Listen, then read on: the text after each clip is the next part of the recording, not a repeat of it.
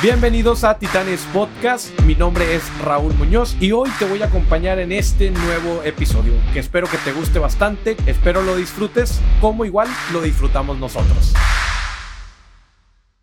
¿Qué tal? Bienvenidos a un episodio más de Titanes Podcast. El día de hoy estamos con Javier Martínez Morodo y vamos a platicar sobre todo lo que existe en el mundo financiero. Me gusta Javier porque tiene este concepto de que viene una revolución, una cripto revolución. Entonces vamos a platicar de qué se trata esta cripto revolución. Javier, bienvenido aquí a Titanes Podcast. ¿Cómo estás? Muy bien, Raúl. Muchas gracias por la invitación. Encantado de estar aquí con ustedes. Eh, no, la verdad es que encantado que, que, estés por acá. La verdad es que eres de los primeros invitados que traemos en tema cripto. Entonces, eh, creo que tenemos mucho que platicar. Ya nos habíamos tardado en platicar sobre este tema de la, criptomoneda y todo esto. Sí habíamos tenido pláticas con, con financieros. Digo, estuvo Maurice Dieck en uno de los primeros episodios, que por ahí todavía está muy relevante ese episodio, y por ahí algunos otros que han estado también de invitados. Pero sí, pues la cripto revolución es algo que, que estamos viviendo y sobre todo ahora que se vivió recientemente un cripto crash entonces, pero digo, antes de llegar a todo eso, porque quizá los que nos están escuchando se puedan quedar, oye, ¿de quién están hablando estos dos en cuanto a la, la, parte de cripto? Eh, platícanos un poco, ¿no? Eh, ¿Cómo tú ves este tema de las criptomonedas? ¿Qué es para ti este tema de la criptorevolución? ¿Y por qué es un tema que todos deberíamos estar hoy en día hablando? Claro, Raúl, rápidamente platicarles a todos un poquito de mi background. Yo estuve trabajando por más de 15 años en el sector de finanzas y tecnología, específicamente yo creo que en dos de las empresas más grandes del país y de la región, que es el caso de GBM, ahí estuve por más de 11 años y llevé de todos de las áreas digitales, hasta terminé como el director de estrategia de toda la empresa, fui el CEO del Asset Manager que gestionamos más de 5 mil millones de dólares y después recientemente también estuve en Bitso, empresa que ya tiene más de 6 millones de usuarios, no nada más en México, sino en Brasil, en Argentina, en Colombia. Entonces, la verdad es que el tema financiero, el tema digital, el tema tecnológico, es algo que entiendo bastante bien y a lo que he dedicado pues, la gran mayoría de mi vida profesional. Em, entonces, yo empecé a descubrir Bitcoin específicamente mucho tiempo atrás, hace más de 10 años, por ahí de 2012, y la verdad es que lo empecé a leer, lo empecé a escuchar y no lo comprendía muy bien y decidí entonces invertir porque yo creo firmemente que la mejor manera de involucrarte en un proyecto es poniendo, como dicen en Estados Unidos, skin in the game o piel en el juego, que eso lo que hace es que pues, tú un día que tienes cierto interés invertido en ese juego o en esa tecnología, empresa, llámale como quieras, entonces pues la verdad es que tu involucramiento es mucho mejor. Y cuando empecé a comprar y empecé a entender lo que era, me di cuenta de muchísimas cosas, Raúl. Para empezar, te digo que nadie entiende lo que es el dinero. Así, cosas tan sencillas como el dinero, la verdad es que la gente no las comprende. A ver, y el dinero, la gente después piensa que está respaldado por oro, respaldado por petróleo. Y todo eso es una mentira. Todo eso es un cuento que nos hemos contado simplemente para hacer sentido de que el dinero valga algo. Porque la realidad es que el dinero vale porque la gente creemos que vale. Punto. No hay ningún otro sustento para que el dinero tenga cierto valor. Y ahora, el dinero ha cambiado de formas muchas veces durante la historia. Empezamos con dinero hace miles de años, después del sistema de trueque, que no era muy eficiente, porque no podías intercambiar una vaca por, por granos de maíz, ¿no? Porque pues, necesitabas tener, no sé, 100 bolsas de granos de maíz para que hiciera sentido cambiarla por la vaca. Y a la vaca, pues cortada en pedazos, pues tampoco hace mucho sentido el venderla este, de manera fraccionada. Y en el momento en el que se inventó este medio de intercambio, que se llama dinero, fue una invención muy, muy importante en su época, fue entonces que se empezó a dar la especialización en todo el mundo.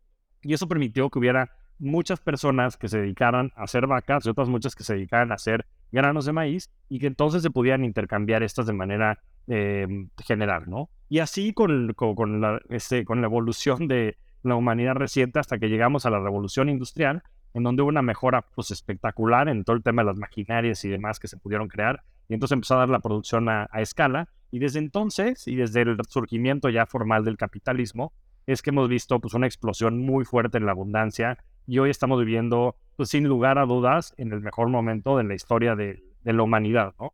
Entonces, el, concepto del dinero la gente no lo comprende. Yo te diría que tiene tres características, ¿no? Tiene que ser un medio de intercambio, tiene que ser una unidad contable y tiene que ser un resguardo de valor. Y cualquier cosa que tenga esas tres características puede ser un tipo de dinero. Ahora, hay mejores tipos de dinero que otros, pero Eso es lo que básicamente es el dinero, ¿no? Y por eso es que la gente a veces considera el oro como dinero, la gente considera, por supuesto, las divisas que conocemos como dinero y otros tipos de instrumentos, ¿no? Commodities, como puede ser el petróleo, también puede ser considerado una moneda de cambio, y, este, las acciones, ¿no? Los bonos, CETES en México, etcétera. Entonces, de manera general, yo te, yo te diría que lo primero que me empezó a como a volar la cabeza fue que la gente no comprendemos el concepto del dinero.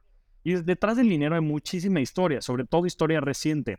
Y resulta que el dinero, hasta hace 50 años, estaba respaldado por oro. Ahí sí estaba respaldado por algo. Pero como en la historia de la humanidad reciente pues, subieron estas guerras mundiales, sobre todo a principios del siglo pasado, pues los países tuvieron que salir a financiarse. Y al momento que salieron a financiar, decidieron romper ese patrón oro porque simplemente necesitaban más dinero para producir la maquinaria que necesitaban y no les, no les alcanzaba con la cantidad de impuestos que recaudaban de la gente. Entonces, desde entonces, de 1971, que no es nada, hace 50 años, fue que se rompió el patrón oro y que tenemos el dinero como lo, conocemos hoy, que es este dinero fiat. Que la realidad fiat tiene la palabra fe, y quiere decir es tienes que tener fe en el gobierno y en las instituciones que están eh, promoviendo este dinero, ¿no? Y todavía más paradójicamente, desde entonces se utiliza al oro como reserva global. Y hoy cerca del 70% del, del dinero en circulación son dólares. Y eso pues es una paradoja muy fuerte, ¿no? Porque Estados Unidos compite contra muchos países, ahora principalmente contra China, pero China tiene en sus reservas mucho dinero de Estados Unidos, lo cual es una paradoja muy fuerte, ¿no? O sea, ¿cómo puedes tener tus reservas en la moneda de tu contrincante? Entonces empieza a ver que hay ciertas cosas que empiezan a romper el molde y que ya no hacen tanto sentido como tal vez lo hacían hace 50 o 100 años. Y después, encima de toda esta paradoja que te estoy platicando acerca del dinero, existe la era digital, ¿no? Y ya desde hace mucho tiempo, pues la gran mayoría del tiempo lo pasamos en, en medios digitales, ¿no? Ahorita tú y yo estamos en ciudades distintas, estamos grabando, este, hay muchísimas personas que hacen trabajo remoto, bueno, el tema de redes sociales es una realidad, las videollamadas, una serie de cosas que nos, que nos mantienen conectados. Pero no existe una divisa digital para la era digital. Cuando hoy las cuatro grandes empresas del mundo son Apple, Amazon, Google y Facebook, no existe una moneda digital y seguimos transaccionando de manera restringida con monedas diferentes en todo el mundo cuando hoy la interacción ya es global, ¿no? Estamos inclusive tú y yo en países distintos y estamos teniendo esta conversación. Entonces, empiezas a comprender que para que nos sigamos desarrollando en el rumbo que hemos llevado, necesita necesariamente también existir un dinero digital. Y la verdad es que creo que Bitcoin es ese dinero digital. Y bueno, por supuesto que todo lo que ha salido después de las criptomonedas, porque te permiten realizar transacciones de persona a persona. Es la primera vez en la historia que sucede eso. Hasta antes de Bitcoin, siempre necesitabas un intermediario. Llámale un banco, llámale un Visa o un Mastercard, llámale un gobierno, ¿no? El gobierno mexicano, el gobierno de Estados Unidos, etcétera. Y con Bitcoin es la primera vez que yo te puedo pasar dinero a ti y no hay ni un intermediario de por medio. Es literalmente un protocolo descentralizado y abierto, como lo fue Internet en su momento. Internet en su momento también, hoy lo vemos como una realidad y hoy nadie podría vivir sin Internet. Pero hace 25 años era ridiculizado, Raúl. Hay un episodio buenísimo del show de David Letterman, que es un talk show muy importante en Estados Unidos, bueno, de hace unos cuantos años, en donde ridiculiza a Bill Gates diciéndole que el dinero es una toma de, que el internet es una toma de pelo, que nadie va a usar eso, que para, qué lo usarían si existe el radio, si existen las revistas. Le recomiendo mucho a la gente que busquen ahí en YouTube este, el video de David Letterman con Bill Gates. Se van a atacar de risa. Y lo que sucede es que hoy suena ridículo, ¿no? El pensar que Internet no iba a ser una revolución. Pero hace 25 años no era tan claro. En 1995 la gente pensaba que era una toma de pelo. Y lo mismo creo que está ocurriendo en este instante. ¿Por qué? Porque no visualizamos porque no nos podemos parar hoy en 20 años en el futuro y regresar al presente para saber lo que está pasando. Ahora, yo estoy convencido que la era digital se va a seguir expandiendo y que vamos a necesitar dinero y vamos a necesitar sistemas y tecnología de la era digital y creo que las criptomonedas y los criptoactivos de manera general cumplen con ese propósito. Sí, creo que eh, sí hay una disrupción, o sea, hay diferentes épocas, por ejemplo está la dot-com, cuando precisamente ese tipo de compañías empezaron a explotar, y luego viene esta era y, ahorita, por ejemplo, con el tema de cripto, recuerdo mucho el, este año precisamente en el Super Bowl que se le quería denominar de cierta manera como el Crypto Bowl, como en su momento fue el, el web o eh, Internet Bowl o algo así, cuando las principales compañías anunciantes dentro de un evento deportivo iban, son, eh, eran las compañías que estaban liderando diferentes industrias. Entonces viene este Crypto Ball que, evidentemente em, quizá dejó algo que desear, me, parece en cierto sentido, porque no fue el súper eh, como foco para, para estas empresas, aunque sí hubo mucho tráfico, por ejemplo, para algunas compañías que, que se anunciaron ahí y que, que, sí se viralizaron de cierta manera con sus eh, anuncios. Pero, pero creo que sí, e, e, estas revoluciones también me llevan a pensar que no solamente es una revolución en el sentido de la tecnología, porque al final del día la tecnología es algo que se construye, pero quienes utilizamos la, tecnología somos nosotros humanos, la sociedad. Entonces, más bien, esta, esto me lleva a pensar que este tipo de revoluciones que sí tienen que acompañados de esta parte tecnológica o avances, porque pues digo, a lo mejor antes los avances no eran tecnológicos, pero eran avances en infraestructura, en, en nuevas, nuevas herramientas, etcétera también conllevan una revolución en la sociedad, en la mentalidad, porque sin eso, entonces la tecnología no te va a servir para nada.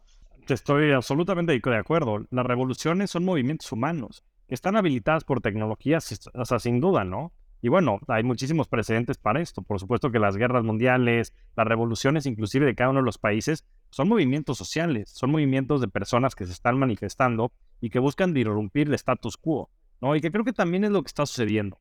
¿Por qué? Porque la gente también está buscando más libertad, tener más representación, es tener este poder de regreso a la gente, ¿no? Y quitárselo a las instituciones. Hace muchos años, hace, no sé, 60, 70 años, todo el poder estaba concentrado en los gobiernos. Es más, si vieras el desarrollo de la tecnología, pues ahí tienes a grandes empresas como la NASA y demás, que son instituciones del gobierno, y eran los únicos que desarrollaban tecnología en ese momento para temas espaciales. Y hoy ya se está cambiando ese, ese coto de poder, y ahora la empresa más grande de temas este, de espacio es, es, SpaceX, ¿no? De Tesla, de, bueno, de Elon Musk. Entonces, ya estás viendo cómo se está cambiando este, eh, esta fuerza de, de, poder de las instituciones gubernamentales a las corporaciones y terminará estando en las personas. Hoy me parece súper relevante también, Raúl, que, por ejemplo, se puedan organizar revoluciones desde las redes sociales. Y tienes unas muy sonadas, como las que sucedieron en Medio Oriente hace un par de años, pero también tienes unas en contra de ciertas corporaciones. No sé si viste hace unos años hubo un video de una persona que esté cantando con una guitarra porque le rompieron este, su guitarra los de United Airlines. Se llamaba como United Breaks Guitars o United Rompe Guitarras. Y ese video que se volvió viral hizo que las acciones de United Airlines perdieran como 250 millones de dólares. Porque lo que sucede es que ya teniendo esta tecnología, como es el caso de las redes sociales, le das voz a las personas teniendo la tecnología de Internet y teniendo la tecnología que utilizan también este, otras empresas, como es el caso de Tesla, SpaceX y demás, con gente tan innovadora como Elon Musk, es que puedes entonces empezar a romper estos cotos de poder de las instituciones gubernamentales a las corporaciones y finalmente a las personas. Y literalmente lo que permite hacer Bitcoin y cripto es que todo el poder está en las personas. En cripto, o sea, no hay ninguna empresa detrás de Bitcoin, ninguna. O sea, Bitcoin es un protocolo descentralizado que sobrevive y vive simplemente gracias a que un grupo de personas alrededor están coordinados a través de un sistema de incentivos diseñado de manera espectacular. Un día Satoshi Nakamoto va a ganar un premio Nobel, que Satoshi Nakamoto fue el creador de Bitcoin, que por cierto es una persona seudónima, nadie sabe quién es, muchos especulan que puede ser más bien un grupo de personas, pero es un protocolo en el que no hay ninguna empresa detrás. Porque después tienes estas grandes empresas, ¿no? Y en, México tenemos a Bitso, que donde, donde yo colaboré, pero ellos simplemente le ayudan a la gente a comprar y vender bitcoins. Pero la gente puede comprar y vender bitcoins sin la necesidad de Bitso. Simplemente necesitan tener un poquito más de conocimiento tecnológico. Y Bitcoin lleva corriendo de manera imparable, sin que ninguna vez haya podido parar ni hackear, desde el 2009, desde enero del 2009. Entonces, cuando comprendes que Bitcoin y cripto y blockchain de manera general, lo único que hacen es que habilitan, porque es la palabra, habilitan a un grupo de personas para poder colaborar de, a escala de manera eficiente, entonces es cuando te empieza a volar la cabeza, porque dices, si esto lo puede hacer Bitcoin y empiezan a salir nuevos protocolos, como es el caso de Ethereum, el cual creo que va a tener una explosión brutal en varios eh, industrias, no nada más en temas de dinero, ya están metidos en todo el sector financiero, y se van a seguir expandiendo en temas de logística y comercio electrónico, pero básicamente lo que hacen es que permiten que un grupo de personas puedan colaborar sin la necesidad de tener entidades centrales, sin la necesidad de estar contratados por un Facebook o por un Amazon o por un Bitso o por un GBM y de manera global, con un sistema de incentivos que funciona porque si tú tienes Ethers o tienes Bitcoins y ayudas a la red a crecer o te convenzco a ti, Raúl, de comprar, etcétera, tú ves que tu valor se incrementa. Entonces está diseñado, es un sistema de incentivos diseñado alrededor de una revolución tecnológica que a tu palabra es exactamente lo que causa la revolución humana. Sí, creo que e, es interesante cómo, cómo los, lo que decías ahorita en la parte del poder, eh, porque al final del día, este, pues digo, sabemos que el poder corrompe y, que eh, incluso los gobiernos han usado, han hecho mal uso del poder en ocasiones y han, han quitado este, propiedades y han expropiado empresas, o sea, todo, todo este tipo de situaciones. Y que, y que también, ¿no? al final del día también es no sé si ciertamente más complejo que, los, que, que, un grupo colectivo se ponga de acuerdo, o sea, quizá como que es más complejo que pueda suceder y que por eso al momento de, que encuentren algo en común es porque se mueve eh, la, brújula del camino de la historia, pero me parece como muy interesante esta comparación entre que cómo, cómo eh, esta descentralización, esta democratización eh, le regresa lo que siempre buscamos, ¿no? Este, entregarle poder al pueblo, por así decirlo, ¿no? Eh, antes de continuar hablando de cripto, este, y me gustaría como, como abordar y rápidamente, ¿no? Eh, este tema de la blockchain, porque al final del día es la tecnología en la que está construido todos estos vehículos, ¿no? Que a la hora de hablar de Bitcoin, de, Ethereum, estamos hablando de tokens fungibles, porque también existen los, los, famosos y llamados y aclamados NFTs, que si son scam, que si es este, algo, la revolución del arte y de la creación. Pero antes de, llegar a ese punto y regresándonos a esta tecnología que es la que se creó y que es el blockchain, em, ¿qué te parece esta tecnología? O sea, ¿cómo, cómo la describes tú? ¿Cómo la interpretas? Y, cómo es el quizá el mejor ejemplo que has encontrado para poder darle un significado a alguien que, que pues, ni siquiera sabe que, de tecnología. Sí, mira, voy a empezar haciendo una aclaración. Yo creo que la tecnología es súper importante y súper relevante, pero simplemente es un habilitador.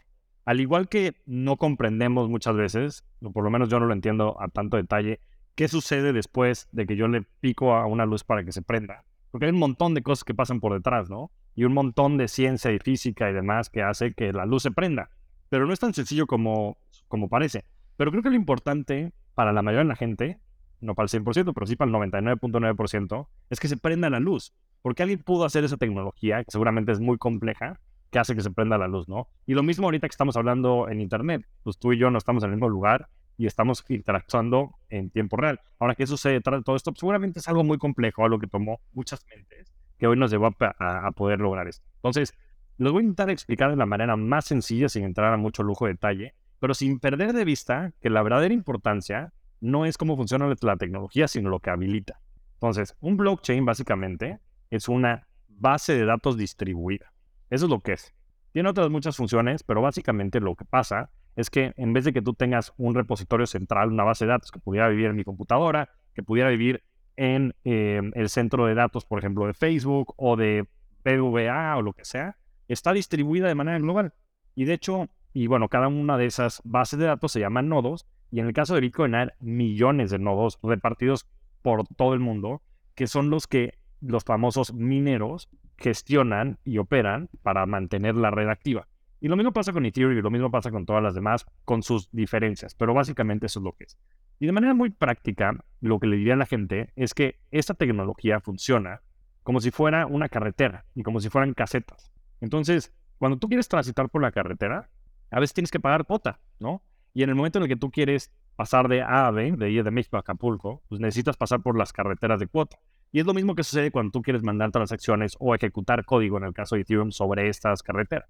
Entonces lo que sucede es que tú tienes que pagar este gas, que de hecho así se llama de hecho en el blockchain de Ethereum, o tienes que pagar una cantidad pequeña de bitcoins para entonces poderte yo mandar de Javier a Raúl cierto dinero, de Raúl a Javier, y una vez que se genera esa transacción y que se transita sobre esa carretera, entonces se vuelve a guardar el estado de manera distribuida en todas las computadoras que hay en todo el mundo. Y te estoy hablando de que, de que Bitcoin es, pero por órdenes de magnitud, la red de cómputo más grande que hay en el mundo. Mucho más grande que toda la red de Google y otras muchas que existen. Entonces eso es básicamente lo que es. Es una base de datos que está distribuida. Al estar distribuida lo que garantiza es que ninguna entidad central pueda manipularla o usarla a su favor. Tienes la certeza de que va a actuar de manera correcta. Y también, como te digo, pues tiene todo un sistema de incentivos porque en el momento en el que yo guardo esa base de datos, también me reparten ciertos bitcoins que se imprimen cada X tiempo con la intención de mantener la red corriendo, ¿no? Y también pequeño, un, pequeño fee que la gente paga por, por utilizar las, estas carreteras, ¿no? Que permiten mover dinero, que permiten mover código, etcétera. Y ya nada para ponerlo un poquito en contexto, eh, se estima que hay más de 140 millones de personas que ya tienen bitcoins. Entonces, claro que es un tema de adopción, pero de hecho la, la velocidad de adopción es inclusive más alta que la velocidad de adopción de Internet a finales de los 90. Entonces, estamos en una curva exponencial y por supuesto que está otra gente, pero la verdad es que sí también hay casos de uso bien importantes que ya están manifestando. En el caso específico de los sistemas financieros es brutal la, eficiencia y las mejorías. En, en Bitso, empresa en la que colaboré hasta hace unos meses, se, ya se transaccionaron más del 10% de las remesas de Estados Unidos a México. Las remesas de Estados Unidos a México son de 52 mil millones de dólares, Raúl. Y de esos 52 mil millones de dólares, a los mexicanos les costaba casi 5 mil millones de dólares en costos. Entonces, lo que mandaban nuestros compatriotas este, que viven en el, en el, extranjero y llegaban a México, les llegaba 10% menos. En Bitso y a través de esta tecnología se puede hacer por una fracción de costo. Y estoy hablando por menos del 10% de lo que cuesta en el otro lugar. Entonces, si hay eficiencias, hay mejoras muy, muy tangibles y muy sustanciales. Em, y bueno, me estoy yendo a casos muy, muy prácticos y muy, muy sencillos. Pero lo mismo sucede con préstamos, lo mismo sucede en el sector financiero. Es más, Bitcoin lo que te permite y Ethereum es que tú tengas una cuenta sin la necesidad de tener ningún intermediario. Entonces, literal, yo conozco personas de hecho, en mi podcast en Rockstars del Dinero platiqué con Tomás Álvarez. Los, que quieran escuchar eso, por favor escuchen lo que es un nómado digital y que él no tiene cuenta de banco. Él simplemente tiene una cuenta de bitcoins y todo su dinero lo tiene en bitcoins y él utiliza bitcoins para absolutamente todo y no tiene rastro en ninguno de los sistemas financieros. Él es un nativo digital y utiliza bitcoin, eh, o sea, para él es como le dirían, es el individuo soberano. No depende de ninguna nación y no depende de ningún sistema financiero, porque los sistemas financieros también están asociadas a las jurisdicciones en donde operan, ¿no? Pero bueno, en fin, eso obviamente es un futuro, es una visión futurística en el momento en el que todo esto se puede empezar a descentralizar, se puede empezar a romper y en donde tengamos, como tú decías y bien decías, las personas más poder y traslademos el poder de las organizaciones y las instituciones a las personas, pero eso vamos a llegar allá. Entonces, el blockchain, eso es, son carreteras distribuidas de manera global para mantenerlo de manera muy sencilla, pero lo importante no es tanto la tecnología, sino que funcionen, eso tiene que ser seguro, y más que el que funcione, por supuesto, también lo que habilita, ¿no? Que es esta libre transferencia de dinero, libre transferencia de código, libre transferencia de, valor de manera general, que es que el Internet no, no, tenía.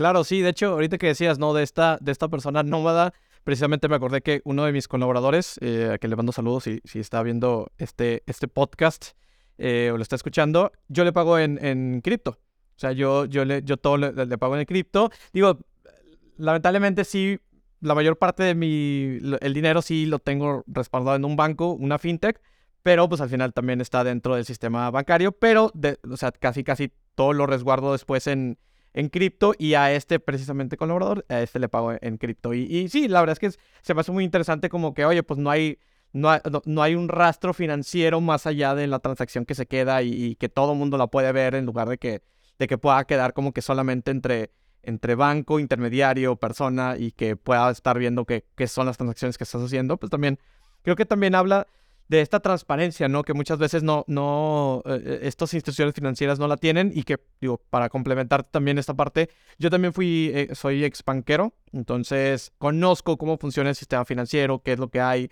qué cosas existen detrás y, y, me llama mucho la atención, ¿no? Porque inclusive yo, yo o, inclusive tú siendo dentro de la institución financiera o dentro de la industria financiera, hay muchas cosas que todavía desconoces. O sea, quizá conoces lo que la, más que, que alguien, un cuentaviente o quizá que alguien que no esté bancarizado, pero todavía, inclusive que ya estás adentro de, un sistema financiero, de un banco, todavía hay cosas que desconoces a pesar de que, que, que, las tienes ahí, ¿no? O sea, y esto también habla de que hay mucha información que no está haciendo, que no llega, ¿no? En esa escalera no llega a, donde debe llegar y que quizá por eso hay esta disparidad en, economía, en, dónde están las riquezas, etcétera, etcétera, etcétera. Entonces, este, y, aquí, ¿no? Eh, para ir cerrando como esta parte de cripto y después me quiero pasar como a este tema de, bueno, cómo podemos empezar a, hacer inversiones y cuáles son los primeros pasos para, para empezar inversiones.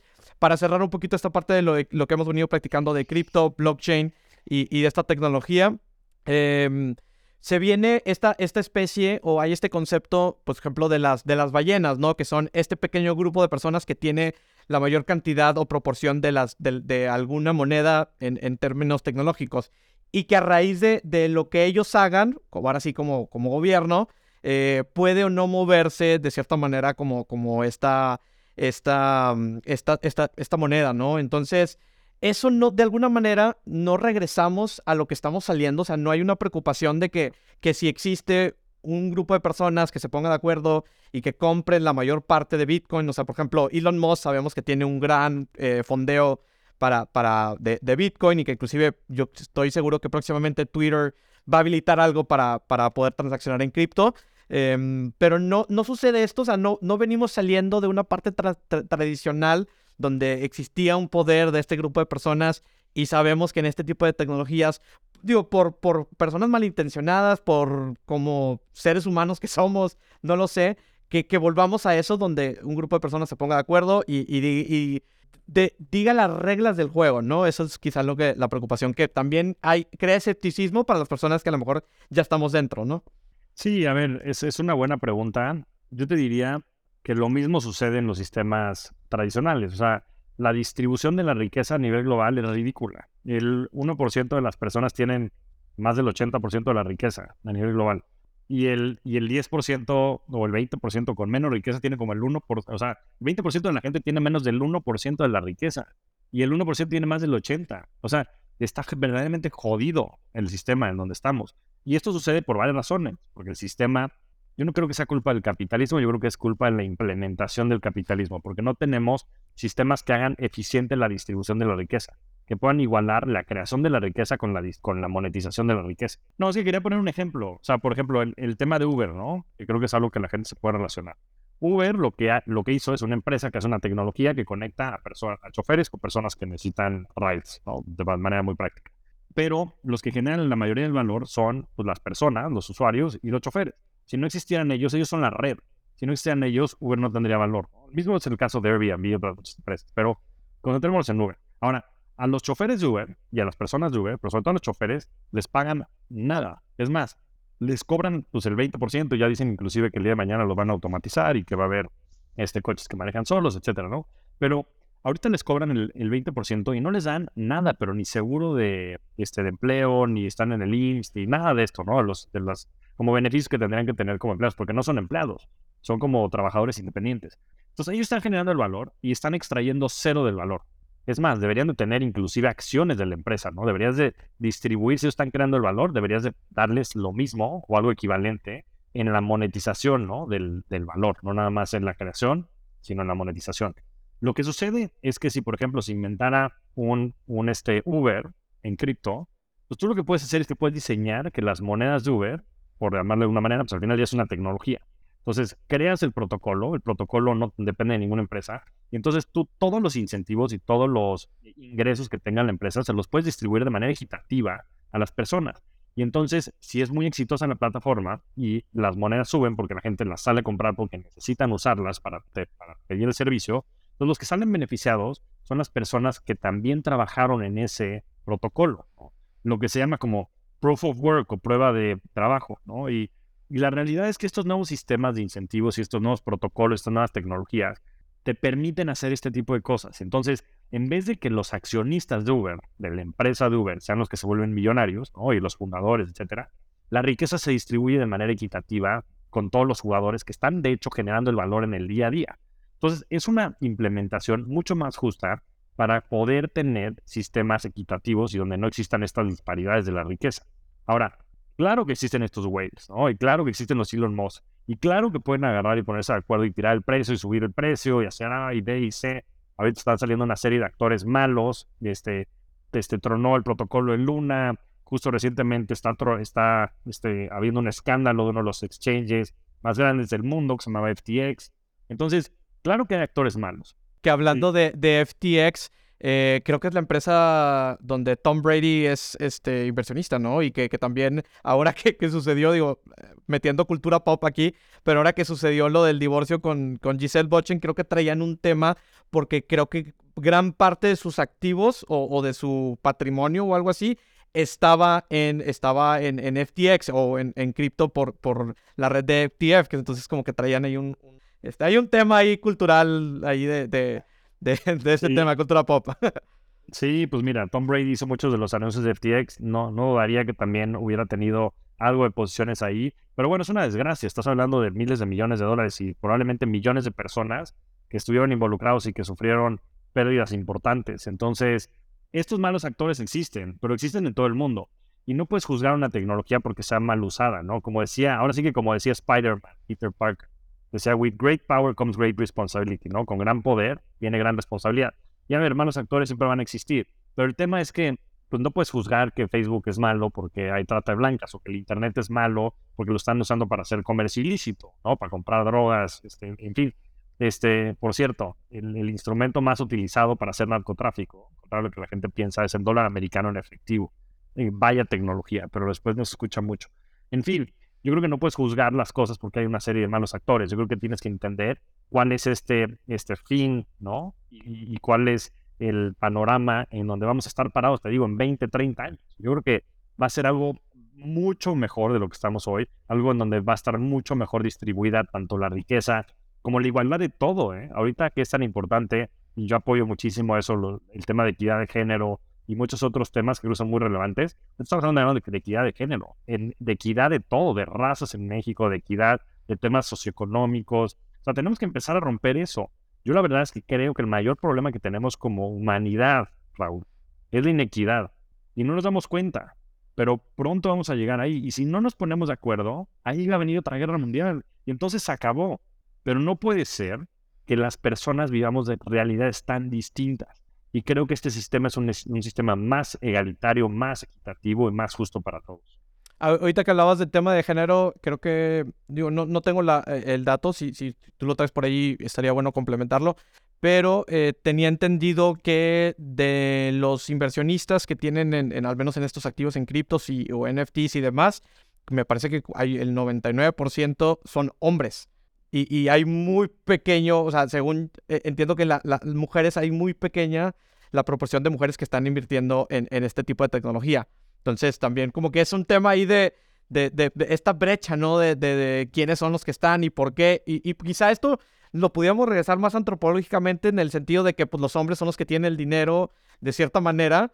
Eh, y que pues son los que pues quizá están buscando hacer más dinero con el dinero, entonces eso de alguna manera como que los, los lleva a que pues adopten algunas cosas, sobre todo los que son más eh, arriesgados, a que adopten ciertas tecnologías, inversiones, etcétera, pues para buscar ahí un, hack, ¿no? Y, sacarle ventaja, ¿no? Siempre, creo que es un tema, ¿no? Porque siempre queremos buscar como esta, eh, esta inmediatez, o sea, inclusive por eso me parece que es una de las de las cosas que no hay tantas inversiones, eh, porque queremos algo como muy en corto plazo, inmediatez, y, y pues muchas veces cuando platicas o cuando platicabas de inversiones, platicabas de, ah, sí, invertí en el 2008 y ahorita apenas ya, este, entonces como que son tiempos y, y gaps así muy extensos que pues eso también como de, de, creo que desincentiva un poco a, alguna persona que pues a lo mejor está viviendo su día a día, ¿no? Y aquí para entrar un poquito a la parte de inversión y, y pues, es una pregunta que quizá hacen mucho y, no, lo, no la voy a hacer con el tema como amarillismo, ni mucho menos, sino más bien con el tema de cuál es tu percepción, porque ya, ya es un poco lo, has mencionado. Pero, Javier, ¿el pobre es pobre porque quiere? Ándale, esa es una muy buena pregunta. Este, creo que es una respuesta mucho, o es una pregunta mucho más compleja de lo que parece. Yo creo que en México y en la cultura latinoamericana, si hay una percepción como maligna de la riqueza. Y, yo creo que viene arraigada de muchos temas, ¿no? Muy para atrás, de temas inclusive de la conquista, creo que tiene que ver mucho con la religión, este, pero es una realidad. O sea, en México el tener dinero está mal visto y, en muchas este, regiones, comunidades, etcétera, inclusive es como de un tema de vergüenza. Pero, pero hay muchos tabúes detrás del, del dinero. Ahora, hay realidades también. O sea, las, las, las oportunidades que tiene una persona por nacer en un círculo privilegiado, ¿no? Que tenga el dinero para mandarte a estudiar escuelas privadas, este, en fin, los recursos para poderte inclusive alimentar bien. O sea, estamos hablando de temas básicos. Por supuesto que hacen que las oportunidades pues, de éxito de una persona y de otra sean totalmente distintas. Entonces yo te diría que, que, que que yo sí creo que hay un tema con el dinero, sobre todo en México y en Latinoamérica, en que tenemos que romper, ¿no? Y mira, a mí no me gustan muchas de las cosas que sale a decir Salinas Pliego, pero creo que algo de su discurso tiene un poco de razón. Este, a ver, y también la gente que como que no da una respuesta, pues tampoco mueven las masas. Y a ver, lo que está intentando hacer Salinas Pliego es polarizar. Y lo está logrando, ¿no? Diciendo a la gente, a ver, ustedes son jodidos porque ustedes quieren ser jodidos. Pero si no quieren ser jodidos, pónganse las pilas. Ahora, creo que decirlo desde su posición de privilegio es muy fácil, ¿no? Él fue una persona que tuvo todas las oportunidades del mundo, que, en fin, pues está en un círculo en donde estas cosas se pueden hacer de manera relativamente sencilla. Ahora, pues, ¿qué pasa si hubieras nacido en la Sierra Tarahumara? ¿Y cuál sería tu realidad? Ahora, también el nacer en la Sierra Tarahumara no es que nazcas con un impedimento de poder generar dinero. Es mucho más difícil, pero se puede hacer. Entonces, yo te diría que, claro que hay que romper con esta cultura como de este, este me, pego en el corazón y por mi culpa, por mi culpa, por mi culpa de tener dinero. Pero por otro lado, también hay que promover que la gente es dueño de su destino. Y por más que las circunstancias sean adversas, y tienes muchísimos casos de éxito en, México, digo que va mucho más allá del dinero, ¿eh? Este, en fin, todo el tema de los, de los, atletas paralímpicos, a mí siempre me da mucha la atención. O sea, en México no somos de los mejores países en, las Olimpiadas nunca, pero los Paralímpicos siempre estamos ahí en la competencia. Y, esas cosas yo creo que también hay que hablarlas, ¿no? O sea, la gente de verdad que se propone hacer las cosas las logra. Y creo que hay que cambiar la mentalidad y creo que por eso no avanzamos en muchos temas y por eso no hemos ganado mundiales. Ojalá que me equivoque y ganemos este. Este, pero, pero sí creo que hay un estigma muy fuerte alrededor del éxito y alrededor de ser como, como el achicado y el agachado y el no tener y, y el sumiso, y creo que tiene que ver mucho con la conquista, creo que tiene que ver mucho con la religión y con la historia reciente este, de cultura pop, como bien mencionas, que tenemos que empezar a cambiar, porque es un tema de mentalidad. Y en el momento en el que creemos que es posible, entonces es probable. Si no creemos que es posible, es imposible, por definición. Claro, de hecho son, hace poco escuchaba ahí, escuché el podcast de, mm, que tuviste ahí con Super Cortical, ¿cómo se llama? Sí, sí, con, Rafa. con Rafa. Y, mencionabas sobre esta narrativa, y, precisamente ahorita lo quiero conectar. Mencionabas que de la narrativa que la historia que nos contamos, a diferencia de Estados Unidos, con estas películas de Hollywood que te venden una narrativa donde eh, este hombre blanco empieza, gana dinero, se saca la lotería, crea su negocio, su emporio, etcétera, etcétera, etcétera. Aquí en México la mayoría del contenido que vemos es contenido de el pobre se casa con la rica y de esa manera, o la rica con el pobre y de esa manera es como logró el éxito. Entonces te venden una historia que, que es, oye, tienes que buscar alguien que te, que te saque, ¿no? adelante. O sea, como que no lo puedes hacer tú solo. Este, platícame si quieres un poquito más de eso, porque la verdad es que se me hizo como ese concepto muy interesante de las narrativas. A ver, la mente crea lo que la mente cree. Yo siempre lo he dicho. Y antes que serlo, hay que parecerlo, por lo menos creerlo, de verdad. Es que si nosotros creemos que es imposible, entonces es imposible. O sea, no hay ni siquiera manera de hacerlo. Y, esta conversación la, tuve con Pamela Valdés, que es la fundadora de Vic y es una gran amiga. Y ella decía, bueno, en fin, Vic es una plataforma de audio increíble en la que hay muchos audiolibros en español y sobre todo hay mucho contenido original. Ahí de hecho saqué mi libro Crypto Revolution, le recomiendo mucho a la gente que vaya y lo, y lo escuche por allá. Pero ella dice que más que este nuevo contenido y más que educación, lo que necesitamos es inspiración. Y entonces ella encontró que detrás de las grandes historias de personas comunes y corrientes que han hecho cosas extraordinarias, ¿no? Y, y ahí está Maurice Vieca, quien has tenido en el programa, y otras muchas personas, es que la gente se empieza a mover y eso es lo que busca la gente, lo que busca el mexicano. ¿no? Y es que solo así vamos a romper en estos paradigmas. Y hay cosas bien interesantes que, que están pasando. Ahorita que empezaron a ver estos famosos unicornios mexicanos, que para los que no conozcan el concepto, son las empresas que valen ya más de mil millones de dólares, y ahorita Kavak ya vale más de 8 mil millones de dólares, este Clip vale 2 mil millones de dólares, este Bitso vale 2 mil millones de dólares, GBM vale mil millones de dólares, y la gente empieza a escuchar estas historias de éxito de los emprendedores y de las empresas, no sabes cómo se ha empezado a desarrollar el sector de, de emprendedurismo en el país. Y entonces están habiendo más startups que nunca y la gente está tomando riesgos y la gente está pensando que, que sí se puede. Y en el momento en el que sí se puede, entonces empieza a desarrollar un ecosistema, ¿no? Y hoy tienes en lugares como en, como en Zapopan, en Jalisco, centros de tecnología e innovación muy fuertes. Este, bueno, en temas de contenido y demás, pues toda la mafia de creadores regios, en, fin, se empiezan a volver estos grupos sociales que empiezan a ser los Silicon Valleys de distintas funciones, ¿no? Y de distintas eh, comunidades que, empiezan a, que empiezan a crecer comunidades, pero todo parte a partir de esta historia que nos contamos. O sea, si no creyera gente como Carlos García, como Daniel Vogel, como Raúl Muñoz, como Roberto Martínez, que todo esto es posible, nunca se hubieran ni siquiera animado a intentar. Y hoy que es una realidad, inspiran a miles de personas, probablemente a millones de personas allá afuera, a poder empezar a tomar riesgo a empezar a cambiar esa circunstancia. Y eso es lo que define la cultura, ¿no? La cultura de un país. Y después de la cultura de un país se reflejan los resultados y la economía y la parte de la violencia. Entonces, la cultura define todo. Y todo parte a partir de estas historias que nos contamos.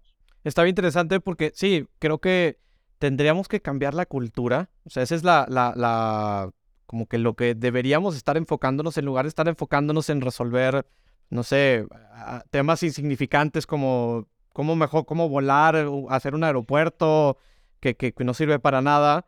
Tendríamos que estar enfocando los esfuerzos en cambiar culturalmente hablando, sea, una revolución cultural. Mm, y que sí, porque no hay espacios, no hay espacios, hay, son muy pocos lugares que tienen espacios para las artes, para eh, exposiciones. Digo, afortunadamente que, eh, Ciudad de México, Monterrey, Guadalajara, los que vivimos en esas zonas metropolitanas, pues tenemos mucha cultura por el sentido de que sí son foros que, que vienen, que los artistas inclusive quieren ir, ¿no? Músicos, este, que los deportes, el mundial, lo vamos a tener en esas tres sedes eh, muy importantes.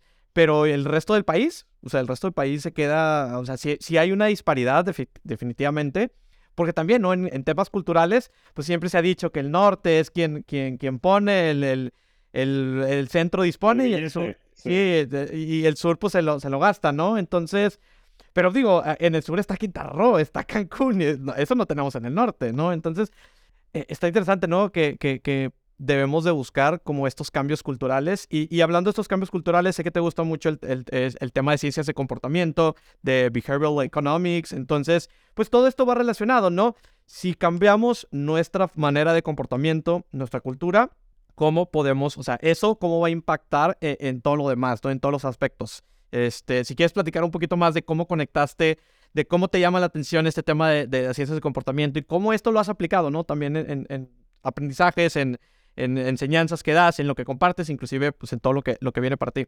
Sí, mira, empiezo por decir que estoy absolutamente de acuerdo con todo lo que dices. Te iba a decir amén. Lo que necesitamos es concentrarnos en poder predecir, inventar, eh, redefinir toda esta cultura del mañana, porque ya estamos donde estamos, pero yo creo que predicando con el ejemplo y fomentando estas conversaciones, Raúl, que yo creo que son muy valiosas, es como vamos a hacer que la gente allá afuera piense, oye, ¿de verdad no podré yo también poner mi negocio y ser más grande y crecer. De verdad, no podré yo renunciar a este trabajo donde soy miserable, yo salir y poner un podcast como es el caso de Raúl. Y yo creo que esos son los pequeños pasos que parecen hoy insignificantes, que creo que van a ser muy significantes en el futuro. Porque hoy ya tienes mucho más acceso a esta este, red de contenido, ¿no? Que antes no tenías. Antes recuerda que todo eran este, gated gardens, ¿no? Este, jardines con este, con barreras. O sea, era Televisa, era TV Azteca, y ellos definían la agenda. Y ellos definían la agenda de quiénes ganaban en la política y todo eso, porque la verdad es que el contenido y, los medios mueven a las masas. Ahora, hoy está distribuido y hoy tenemos la oportunidad de gente como tú, gente como todos los podcasters allá afuera, muchas de la gente, de las personas que están teniendo mucha influencia, también de tener esta influencia con la gente allá afuera y que podamos romper estos paradigmas y que podamos romper todos estos tabúes que existen y que podamos crear el México y la Latinoamérica y el mundo del mañana, porque yo creo que cada vez más las fronteras se van a ir diluyendo. Ahora, específicamente en las ciencias del comportamiento, es algo que me ha fascinado de toda la vida. Yo estudié economía en la carrera y siempre las materias de microeconomía y sobre todo de teoría de juegos me fascinaban, porque ahí lo que ves es que la gente no es racional dices, bueno, pues si la gente este, fuera racional, pues lo que haría es que cuando, cuando bajan las acciones comprarían y cuando suben las acciones venderían. Y sucede todo lo contrario. La gente compra cuando las acciones suben y vende cuando las acciones bajan. Lo mismo sucede con Bitcoin y con todos los instrumentos que existen. Porque dejamos que las emociones gobiernen nuestras decisiones y nublen muchas veces nuestras decisiones. Y eso hace que cometamos todo tipo de errores y que seamos unos seres eh, muy poco eh, racionales y por ende lógicos en el avance y, en la toma de decisiones que tenemos. Y hay un libro buenísimo que se llama Thinking Fast and Slow de Daniel Kahneman, o Pensando rápido y lento, no, no recuerdo bien cómo es la traducción, de Daniel Kahneman, que es uno de los premios Nobel de Economía eh, y especializado en temas de, ciencias del comportamiento y todo este tema que le llaman sesgos cognitivos, que explica muchas de estas falacias, ¿no? Y existen todo el día y lo que pasa es que nosotros las tenemos ya en nuestro modus operandi. Entonces, tú cuando ves cualquiera de estas representaciones, es que puedes em, empezar, o sea, tomas decisiones de manera arbitraria. Y, bueno, hay, ejercicios muy, muy divertidos, hay sesgos de todo tipo. Este, la gente por lo general no busca tener la, este, no busca la verdad, lo que busca es tener la razón. Y muchos de los argumentos que la gente da, por ejemplo, es este, confirmation bias, o el sesgo de confirmación. Lo único que estás buscando es que la gente que, que, este, coincida con tu punto de vista. Muy, pocas veces en verdad estás intentando llegar como a la solución de los problemas, ¿no? Y bueno, hay un, un, sinfín de, de sesgos cognitivos, pero lo importante entender es que estos sesgos cognitivos son una trampa, son la manera en la que reaccionamos de manera instintiva. Pero lo que sí podemos hacer siempre es intentar no ser reactivos, es intentar absorber la información, pensar verdaderamente, es más, evaluar también nuestro, nuestro eh, sistema eh, corporal y saber cómo estamos, cómo estamos reaccionando, nos enojó lo que nos dijeron. Ya es que muchas veces te dicen lo que te choca, te checa, y cuando agarran y te dicen algo que te pega, como que reaccionas de manera agresiva y después dices, ¿y ¿qué pasó? Lo que sucede son también todos estos sistemas que tenemos como por default, que no nos permiten entonces a nosotros tomar las cosas como son. Tengo un amigo que, que dice que, que, que todo el, sistema de decisiones que tenemos debería depender de tres cosas. Me parece un tema súper relevante. El primero es la visión que tienes de vida. Y si tú quieres ser una persona pues que, este, que crezca mucho, que pueda compartir mucho, que contribuya mucho al mundo, etcétera, pues siempre lo tienes que tener como muy en la mira para todas las decisiones que tomas. Pero las otras dos son un tanto instintivas y son un tanto este, del momento. Uno es tu sistema de creencias, ¿no? Y eso va de todo, ¿no? Desde si crees que eres mexicano, porque es una creencia, ¿sabes? Por haber nacido en una, en un área geográfica, pues eso no te hace más o menos, ¿no? Y hay muy, gente muy mexicana desde el punto de vista como patriótico, hay gente que no. Religión, por supuesto, lo que crees del dinero, lo que crees de la, este, la familia, hay un sistema de creencias muy fuerte, ¿no? Que está muy condicionado por tu pasado, ¿no? Y por todo tu contexto. Y después está tu fisiología, ¿no? ¿Cómo, es, cómo estás corporalmente, ¿no? Y si estás en un estado de salud bueno, malo, este, en fin, si eres una persona susceptible a tener como este, ataques de adrenalina, de dopamina, de muchas de las sustancias que están. Pero lo importante es ser consciente de eso. Entonces, cuando te llega cierta información, tú poder saber cómo estás fisiológicamente, evaluar tu sistema de creencias, decir, híjole, no me estarán jugando un poquito en contra, y entonces, con tu visión de vida, poder tomar decisiones de manera racional, lo cual es extremadamente difícil. Pero lo que te quiero decir con todo esto es que todo esto que platicamos está muy eh, fundamentado en nosotros como país, en el dinero. El dinero mueve unas emociones, Raúl, brutales. O sea, y la relación que tiene la gente con el dinero, el dinero es un juego. Lo que pasa es que para, juego, para muchas personas es un juego muy importante, es un juego de supervivencia. Es un juego en el que si no traen dinero a su casa, la gente se muere. Y para muchos otros es un juego más común y corriente, pero mueve unas emociones brutales y está muy definido, en la mayoría de los casos, por tus primeros años de vida. Si en tu familia hubo carencias o no, y después la gente dice, ah, no, es que esto es un marro. Bueno, lo que no sabes es que esta persona tuvo que comer este, eh, frijoles y, pan por un año, porque no había comida en su casa, ¿no? Entonces, es importante que seamos conscientes de, de, nuestra relación con el dinero, importantísima, porque el dinero es uno de los juegos más importantes que jugamos, nos guste o no nos guste, y después también estar consciente de nuestro sistema de creencias y nuestra fisiología para poder ir tomando mejores decisiones. Y bueno, ojalá que esto impacte a la cultura y que esto impacte mucho lo que estamos hablando y que el día de mañana tengamos un equipo exacto campeón del mundial. Eh, eh, está cabrón como no, o sea, hablamos de dinero, pero cuando hablamos de dinero hablamos de cultura, hablamos de sociedad, hablamos de salud emocional, hablamos de, salud física, eh, eh, es todo, pues todo un complemento, ¿no? O sea, no, no podemos hablar del dinero eh, solo por, por este valor transaccional de este billete, porque es mucho más que eso, el dinero es mucho más que eso, y, y el hecho de que no lo identifiques o no lo sepas, pues das cuenta que te puedes perder en, este ciclo de, de, ahora sí, pues como decía Kiyosaki, ¿no? En eh, estar en la rata, ¿no? El juego de la rata donde simplemente trabajas, te levantas, pagas los, tus servicios, vives y, todo lo vuelves a hacer, ¿no?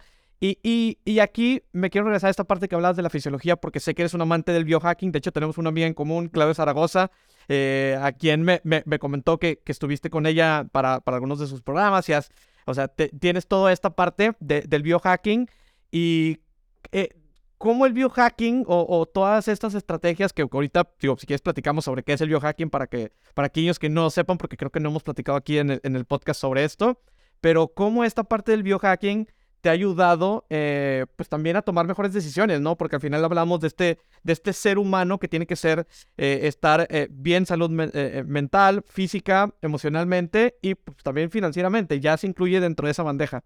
Pues mira, este, qué buena conversación nos hemos levantado, Raúl. Yo creo que lo describiste muy bien y el dinero toca todos estos puntos y muchas de las cosas que vivimos y no comprendemos tocan todos estos puntos. Y es que somos seres bien complejos. Pero bueno, antes que nada, un gran saludo a Clau. Este, me estoy portando bien, Clau. Fui a correr en la mañana, me eché todos los suplementos, ahí la llevamos. Llevo yendo con ella más de cinco años. Para la gente allá afuera, el biohacking simplemente es cómo hackeas tú, literalmente, tu biología para poderla potencializar. Entonces hay muchísimas técnicas para hacer esto, pero como todo en la vida, empieza por medir las cosas, porque no puedes mejorar lo que no mides. Punto, ¿no? Entonces, yo empecé con Clau porque quería correr un maratón y, en fin, Clau me empezó a ayudar y me ayudó en un montón de distintas cosas que iban mucho más allá del atletismo y me ayuda a estar mucho mejor físicamente para poder tomar decisiones y para ser un high performer, que eso es lo más importante para mí. Más allá del tema del ejercicio, es poder yo estar en mi máxima capacidad. Em, pero bueno, Clau empieza por hacerte ciertas este, métricas, y te hacer estudios, etcétera, de sangre, de todo el tipo de cosas. Es más, ahorita tengo aquí mi Aura Ring que te mide todo, es como si trajeras un Garmin, pero en sueño, pero la oxigenación, en fin, una locura. Este, tengo un glucómetro pegado acá, que cada vez que como algo me lo paso para ver si te sube la glucosa. En, fin, te puedes medir básicamente todo. Ahora sí que, oye, ahora sí que, eh, como dices, ¿no? Medir eh, es, es una clave para poder saber cómo está y muchas veces no medimos también el dinero, ¿no? Que estas famosas Exceles tan sencillos de cuánto ingreso, cuánto gasto y pues eso te puede ayudar mucho, ¿no? Para tomar muchas decisiones. Absolutamente. Y por ahí deberíamos empezar siempre, por medir las cosas, ¿no? Y a, y a veces es una práctica que, que, no es común, sobre todo en temas de dinero, que es fundamental, porque si tú sabes eso, pues no sabes nada. Es como si no supieras si estás bien o no. Imagínate que estás muriendo y no vas al doctor. Ese tipo de cosas que literal son analogías reales. Pero bueno, a través de estos exámenes lo que haces es que pues tienen distintos indicadores y después Cloud y bueno, cualquier persona puede hacer ciertos planes para mejorar esos indicadores, ¿no? Entonces, si quieres bajar, este, en fin, tu este, grasa corporal o si quieres este, correr más rápido o si quieres estar más lúcido, pues hay ciertos este, conceptos bioquímicos, regresando al tema de la fisiología que decíamos, que afectan tu día a día, que afectan tu toma de decisiones y que afectan la manera en la que te sientes. Este, a mí me quitó, por ejemplo, el gluten, los lácteos, eh, el huevo, porque soy intolerante. Y desde que me quité eso, es como dicen, ¿no? No sabes que te sientes bien hasta que te dejas de sentir mal. Y, y en fin, ¿no? Todo esto empieza a habilitar otro tipo de posibilidades, porque, porque la mente crea lo que la mente cree, ¿no? Y en el momento en el que tú empiezas a ver estos resultados, es más fácil empezar a, a moverte más para allá y empezar a hacer cosas un poquito más extremas, porque al final del día también estás viendo los beneficios. Pero bueno, es una, la verdad es que es, una, es un tema también súper apasionante y parte yo creo que de esta riqueza este, cultural que tenemos que empezar a cambiar, ¿no? Porque también en México somos de los países más obesos que hay en el mundo y te das cuenta que las enfermedades que más matan al mundo hoy, todas son cardiovasculares y todas están un poco eh, condicionadas a través del alimento que comemos, ¿no? Este, infartos, diabetes, o sea, este, son, son, son enfermedades que podríamos evitar si tuviéramos hábitos más sanos, ¿no? Entonces, pues bueno, este, si queremos tener finanzas sanas, pues también hay que empezar por tener cuerpos sanos. Somos, como decías, mente, cuerpo y alma, ¿no? Este, y bueno, nos faltará la tercera del, de la espiritualidad, pero también creo que es un tema bien importante. Pero bueno, el tema físico es algo que a mí me ha cambiado muchísimo la vida. recomiendo mucho a la gente, si quieren hacer algo este, de biohacking, Clau, Clau Zaragoza, su Instagram es arroba Clau Zaragoza M. Este, en fin, contáctenla ya, es, es una mega crack, después tiene cursos este, abiertos, en fin, la recomiendo mucho. Y le mandamos un saludo. Oye, Javier, para ir cerrando, y, no me quiero ir sin, sin haber y platicar sobre la octava maravilla del mundo, que es el interés compuesto. Eh, creo que, digo, puedes querer o no saber de inversiones, eso realmente vale, creo que vale madre al final del día, pero si entiendes el concepto de interés compuesto, que aplica para todo, ah, este, este interés compuesto aplica si quieres hacer un hábito, si quieres empezar una rutina nueva, si quieres hacer eh, cambiar de alimentación, cualquier cosa, el concepto de interés compuesto creo que aplica. Entonces, platicamos de esta octava maravilla del interés compuesto. Mira, qué gran manera de ir cerrando. La cereza en el pastel. El interés compuesto, decía Einstein, como bien lo quoteaste, es la octava maravilla del mundo. Decía, los que lo entienden se benefician mucho y los que no se perjudican mucho. Y les voy a explicar de manera muy sencilla primero el concepto desde un punto de vista financiero y después les voy a explicar cómo funciona en otros aspectos de la vida. Entonces, básicamente, cuando tú inviertes dinero y, por ejemplo, inviertes dinero y el rendimiento que están ofreciendo, este, que ahorita, por cierto, si hay algo que por favor la gente se quede aquí, es que saquen su dinero de los bancos. Saquen su dinero de los bancos, sobre todo el dinero que está parado en las cuentas de ahorro al 0%. O hay instrumentos como CETES, que pueden abrir una cuenta en cetesdirecto.com que les ofrece 9.25% de su dinero con disponibilidad casi diaria. Entonces, por favor, agarren todo ese dinero y métanlo a cetesdirecto.com o a GM Plus en Smart Cash, porque es una maravilla. Hoy hay más de 250 mil millones de dólares de los mexicanos parados en los bancos generando el 0%, Raúl. El 0%. Si ese dinero estuviera invertido al 9%, estaríamos generando el patrimonio adicional para las personas más de 23 mil millones de dólares. Es muchísimo dinero. Entonces, por favor, los que lo escuchen, saquen su pinche dinero del banco, lo tengan parado y metan a CETES, pónganlo a producir. En fin, esa es la revolución que necesitamos crear. Tenemos que cambiar el sistema financiero mexicano y el sistema financiero global. Pero bueno, vamos a regresar al punto inicial, que era, tú tienes 100 pesos, y 100 pesos los inviertes, te dan 10% anual. Entonces, al, al, cabo del primer año vas a tener 10 pesos adicionales, ¿no? Entonces le preguntas a la mayoría de la gente, oye, ¿en cuánto tiempo duplicas tu dinero? Las matemáticas que van a hacer de manera muy sencilla van a decir, bueno, me dio 10 por 10, 10 pesos el primer año, tengo 100, divido eso entre uno, en, este, esos, esos 100 entre esos 10, me va a dar 10 años.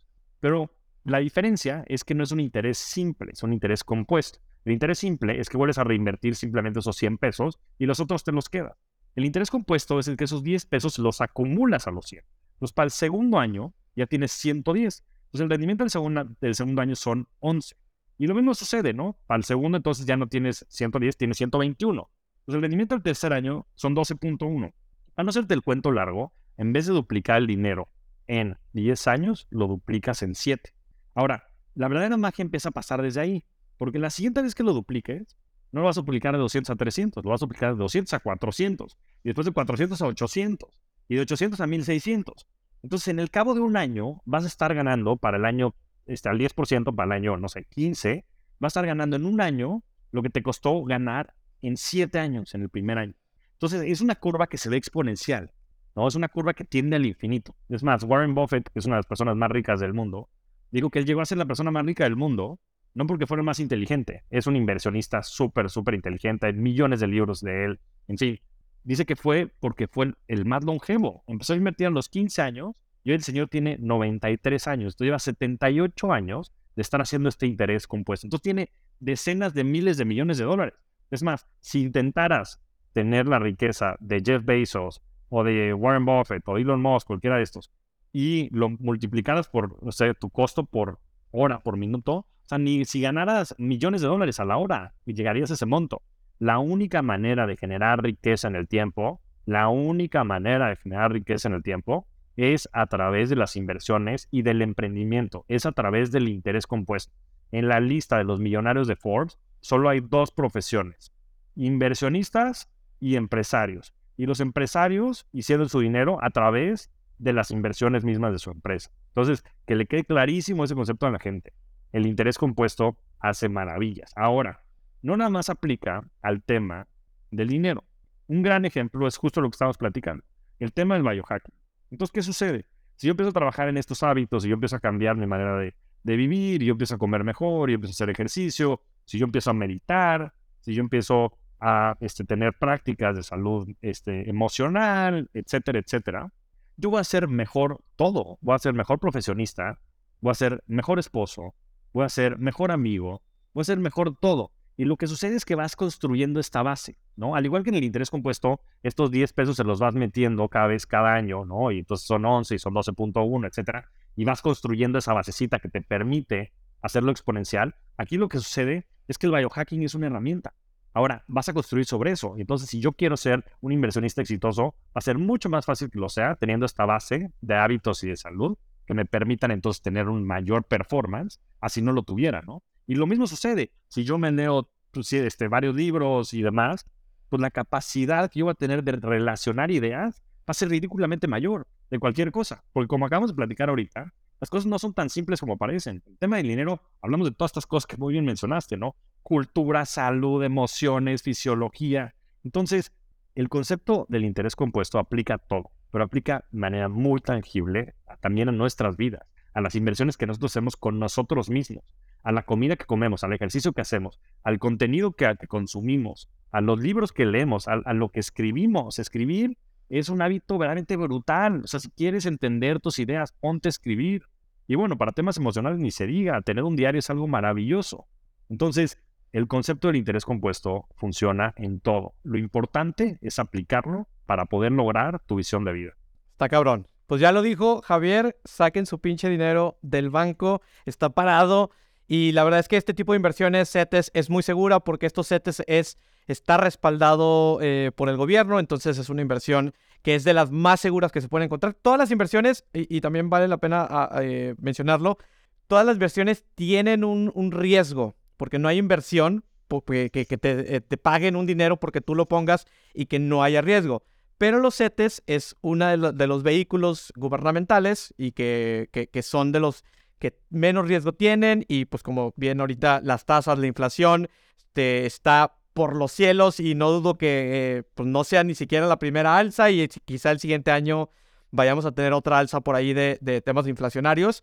Entonces aprovechen, saquen el dinero, metan las CETES ya ahorita todo su dinero y apliquen y busquen más sobre este concepto del interés compuesto que créanme que les va a volar la mente por completo. Javier, muchísimas gracias. Déjanos tus redes sociales, qué se viene para ti. Me comentabas al inicio que traes ahí un proyecto que vas a lanzar un fondo de inversión. Entonces, si quieres, platícame, platícame un poco eh, de eso. Invita a la gente ahí que te siga tus redes sociales.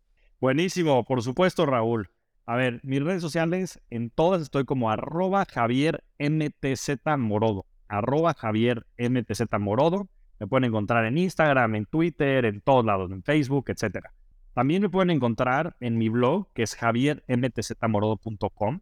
Ahí van a encontrar muchísimos de estos conceptos. De hecho, hablo mucho del interés compuesto, no nada más aplicado al dinero, sino aplicado también a la vida. Entonces ahí pueden encontrar de todo. Hay muchísimo contenido al respecto. Y les recomiendo mucho que se suscriban a mi newsletter, que es un newsletter semanal que comparto todos los martes, con muchísimo contenido en todo este espectro, ¿no? Desde temas, por supuesto, de inversiones, pero también temas de biohacking, de meditación, en fin, muchísimos temas también de la riqueza que creamos y crecemos este, como seres humanos. Y eh, por último, el tema de Rockstars del Dinero, que es mi podcast, que lo pueden encontrar en todos los canales eh, Spotify, Apple, este, Android, etc.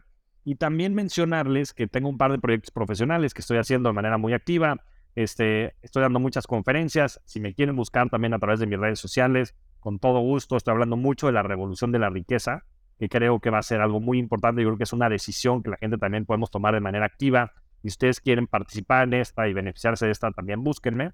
Estoy haciendo muchos cursos también de educación y de finanzas, específicamente con el equipo de mis propias finanzas. Pero bueno, me encanta también ayudar y contribuir, poner mi granito de arena para que la gente pueda invertir mejor. Y tercero, estoy por lanzar mi fondo de inversión, un fondo de inversión de cripto, a principios del próximo año. Y bueno, ahí los tendré también este, al, al pendiente por si hay alguien o algo que, le interese también participar. Buenísimo. Oiga, pues todos los recursos y todo lo que platicamos en este episodio lo van a poder encontrar en las notas aquí en la descripción para que todos los enlaces a los recursos, videos, libros que se mencionaron en este capítulo. Y muchísimas gracias por haber llegado hasta este punto. Nos vemos en el siguiente episodio. Ya sabes que nos puedes encontrar en todas las redes sociales y todos los canales como arroba titanes. Hasta la próxima. Javier, muchísimas gracias. Un abrazo Raúl, gracias. Gracias por quedarte hasta el final de este episodio. Mi nombre es Raúl Muñoz y si te gustó este episodio, compártelo, etiquétanos en arroba titanes podcast en Instagram y también arroba Raúl Muñoz. Hasta la próxima.